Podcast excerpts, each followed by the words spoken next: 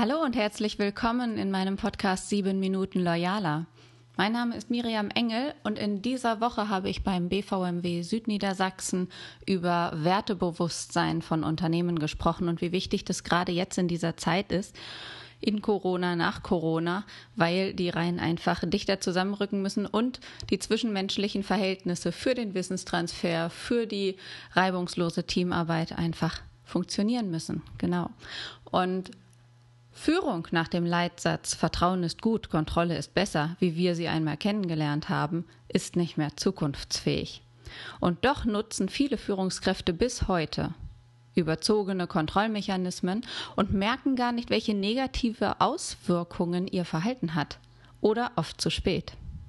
Dann nämlich, wenn sie kompetente Mitarbeiter verlieren oder wenn Mitarbeiter von ihren Vorgesetzten so weit gedrosselt worden sind, dass sie sich selbst nichts mehr zutrauen, weil ihr Chef am Ende ja doch immer alles besser weiß und kann. Wenn du für dich mal überlegst, was sind denn die Faktoren, über die du dich im Unternehmensalltag am meisten aufregst? Lass mich mal raten. Punkt 1. Menschen kommen zu dir, weil sie keine Entscheidungen treffen und du die Entscheidungen für sie treffen sollst, damit ja, sie die Verantwortung nicht tragen müssen, auch wenn es von der Aufgabenverteilung und dem Stellenprofil her vielleicht gar nicht zu dir gehört ne? und du dich eigentlich gar nicht kümmern müsstest. Höre ich jedenfalls sehr viel in den Gesprächen mit Führungskräften, mit Entscheidern und Unternehmern selbst.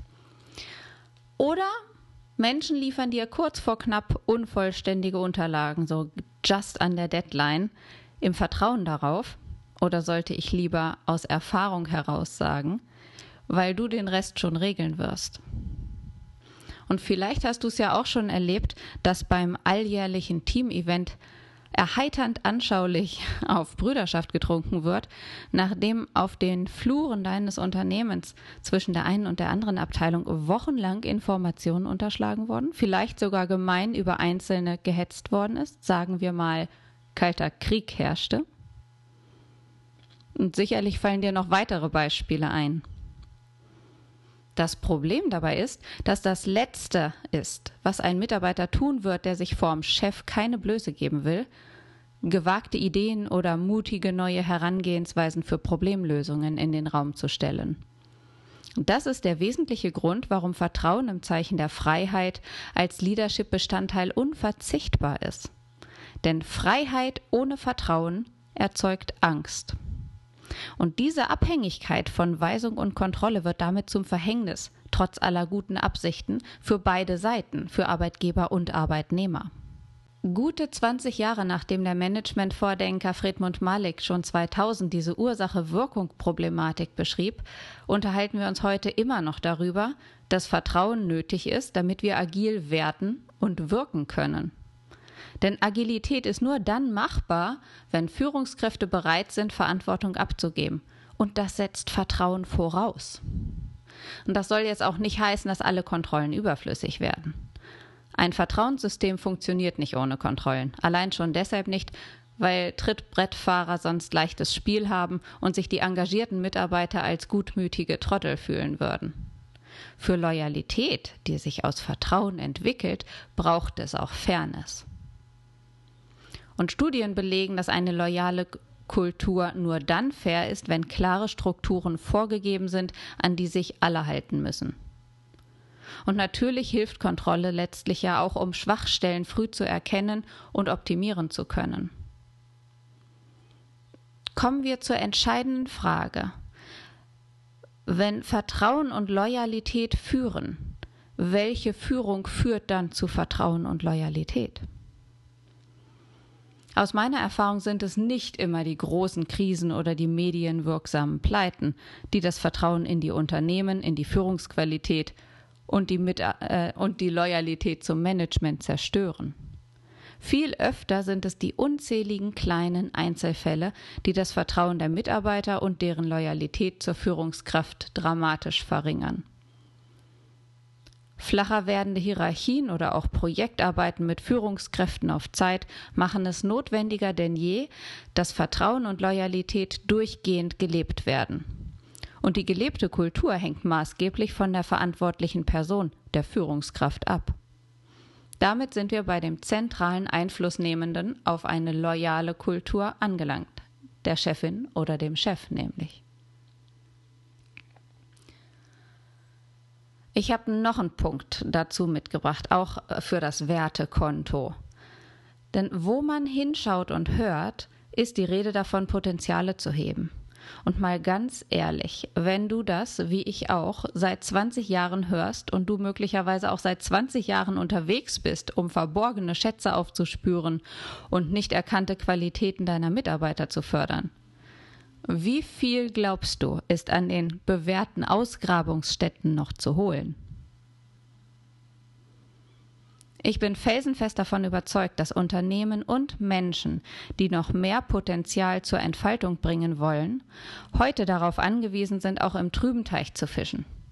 Es braucht eine Führungskultur und Menschen, die bereit sind, in den dunklen Keller zu steigen und dort die eine oder andere Schatzkiste zu öffnen.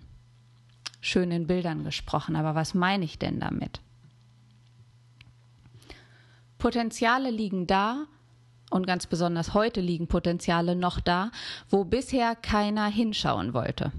Ich spreche von den Tabus, von den oftmals totgeschwiegenen Details, die du und deine Mitarbeiter zwar vermuten, ihr euch aber dennoch nicht auf den Weg dorthin gemacht habt. Fangen wir mit etwas Leichtem an, zum Beispiel der Fehlerkultur. In Unternehmen, in denen es als Verstoß gehandelt wird, einen Fehler zu machen, werden die kreativen, innovativen Denker und Tüftler ihres natürlichen Experimentierverhaltens beraubt. Doch ohne Ausprobieren keine neuen Lösungen. Und dabei meine ich nicht DIN-Standards oder auditierte, zertifizierte Prozesse, sondern die Innovation, das kreative Eingehen auf Kundenbedürfnisse. Um Loyalität entstehen zu lassen, braucht es auch tiefergehende Verbundenheit. Denn während Vertrauen ein zwischenmenschliches Verhältnis beschreibt, ist die daraus resultierende Loyalität sowohl eine Einstellung, also eine Haltung zum Menschen, zum Team und zum Unternehmen, als auch ein Verhalten. Die einstellungsbasierte Loyalität beruht auf einem Commitment zur Organisation, einer starken Akzeptanz der Ziele und Werte des Unternehmens sowie auf dem emotionalen Bedürfnis des Mitarbeiters, Teil dieses Unternehmens, Teil dieses Teams zu sein, weil es harmoniert, weil es Spaß macht, in einer Kultur des Miteinanders zu arbeiten. Und Loyalität als Verhalten beschreibt die Beziehung eines Mitarbeiters dem Unternehmen gegenüber als bewusste Entscheidung, erstens sich dem Unternehmen verbunden zu fühlen und ihm demnach in der Handlung auch treu zu bleiben. Dabei kann das Loyalitätsverhalten sowohl aktiv im Handeln, in der gegenseitigen internen Unterstützung ausgeprägt sein, als auch passiv, beispielsweise dadurch, dass ein Mitarbeiter, wenn Entscheidungen getroffen werden, die ihm selbst vielleicht nicht schmecken, dennoch aufgrund der langjährigen Verbundenheit geduldig bleibt und sich in Zurückhaltung übt, auch wenn er mit dem einen oder anderen Veränderungspunkt nicht einverstanden ist. Und genau das ist es auch, die Zurückhaltung und Geduld, wenn etwas nicht nach dem eigenen Ermessen passiert, trotzdem aktiv die Entscheidung zu treffen, nicht den Arbeitgeber zu wechseln. Wie das ja leider viele Menschen tun, die unzufrieden sind und dann sich schneller zum Wechsel entscheiden. Loyale Mitarbeiter würden das nicht tun. Das heißt, dass die Auswirkung loyaler Mitarbeiter sich nicht nur in geringerer Fluktuation und dadurch auch niedrigerer sekundärer Personalkosten auszeichnet, sondern die, auch die Abwesenheitszeiten werden durch loyale Mitarbeiter gesenkt. In den vielen Gesprächen, die ich führe, merke ich immer wieder, dass es Mitarbeitern ganz wichtig ist, Entscheidungen nachvollziehen zu können. Denn das fördert die Akzeptanz der Mitarbeiter, des, der Führungskraft gegenüber auch. Im positiven Sinn äußert sich die Loyalität also in einer höheren Performance, sprich einer verbesserten Unternehmensleistung. Und, was auch wichtig ist aus meiner Sicht, die langfristige Mitarbeiterbindung hält das unternehmensspezifische Wissen in der Organisation. Und das zuverlässige Engagement der Mitarbeiter steigert die Leistungsfähigkeit auch nachhaltig, was damit auch den Unternehmenswert steigert. Und gerade durch eingespielte Teams innerhalb der derer Kultur auch Loyalität stattfindet, wird eine höhere Effektivität erreicht und die positive Arbeitseinstellung macht sich dann auch Kunden gegenüber bemerkbar. Daraus resultiert ein positives Image des Unternehmens, auch ein positives Arbeitgeberimage, was wiederum die Personalsuche erleichtert und Wettbewerbsvorteile schafft. Es ist also ein ziemlich großer Kreislauf, den wir drehen können, wenn wir unsere Haltung und unser Führungsverhalten an heute und morgen und die Erwartungen von heute und morgen von Arbeitnehmern anpassen.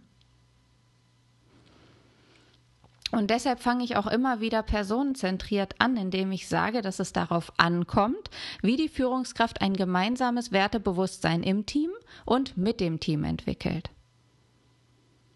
Deshalb ist es für Unternehmenslenker und für jede Führungskraft wichtig, sich die Auswirkungen des eigenen Handelns bewusst zu machen. Bewusstheit und Flexibilität sind hier der Schlüssel. Mitarbeiterführung und Verantwortung sind untrennbar miteinander verwoben. Eine Führungskraft, die ihrer Bezeichnung durch eigene regelmäßige Reflexion alle Ehre macht, wird in ihrer Vorbildfunktion wahrgenommen und nachgeahmt. Das Verhalten der Mitarbeiter richtet sich also auch an dem Verhalten der Führungskraft aus. Wichtig ist deshalb für die Führungskraft auf der einen Seite eine klare Positionierung und gleichzeitig impliziert das den Willen, sich mit anderen Perspektiven und Meinungen zu beschäftigen, wenn es dem Wohle aller und dem Unternehmen dient. Und wenn du dich jetzt fragst, wie du mehr Loyalität in deine Führung und in deine Reihen im Unternehmen bringst, dann hinterfrag für dich vielleicht einmal die Begriffe Unternehmenskultur, Ethik und Werteorientierung. Das sind drei Buzzwords, die in meiner Erfahrung in den meisten Unternehmensleitlinien zu lesen sind und doch wird die Arbeitskultur im Alltag meistens anders gelebt. Wie sieht das bei dir aus? Merkst du die Unterschiede in der gelebten Kultur innerhalb verschiedener Teams? Was machen die Führungskräfte mit gut funktionierenden Teams anders als die anderen? Oder noch besser gefragt, wofür wird mehr Zeit investiert und wofür weniger? Indem Mitarbeiter durch ihre eigene Motivation, also ihr Wollen, und Führungskompetenz, das Können der Führungskraft, geführt werden, wird das Vertrauen und das Sicherheitsgefühl gefördert. Und daraus resultiert, dass die Führungskraft auch emotional akzeptiert wird und an Loyalität seitens ihrer Mitarbeiter gewinnt. Ich glaube, dass wenn in unseren Unternehmen die Loyalität herrschte, alle zufriedener, im engeren Austausch wären und auch produktiver.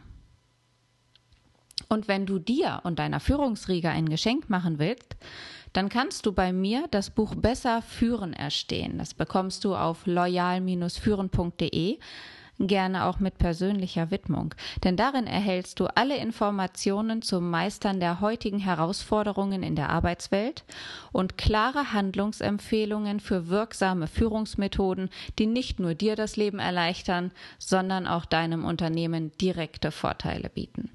Genau. Schau mal rein, ich habe massives Zusatzmaterial auf unter loyal-führen.de im Angebot. Ich freue mich, wenn du mein Buch liest. Bestell's gerne direkt und dann gib mir bitte auch ein Feedback oder eine Rezension bei Amazon, was dir gefallen hat, vielleicht auch was dir an offenen Fragen noch fehlt zu beantworten, dann komme ich gern darauf zurück. Ich wünsche dir mit diesem Impuls einen starken Start in die neue Woche und ja, alles Gute bis zum nächsten Mal.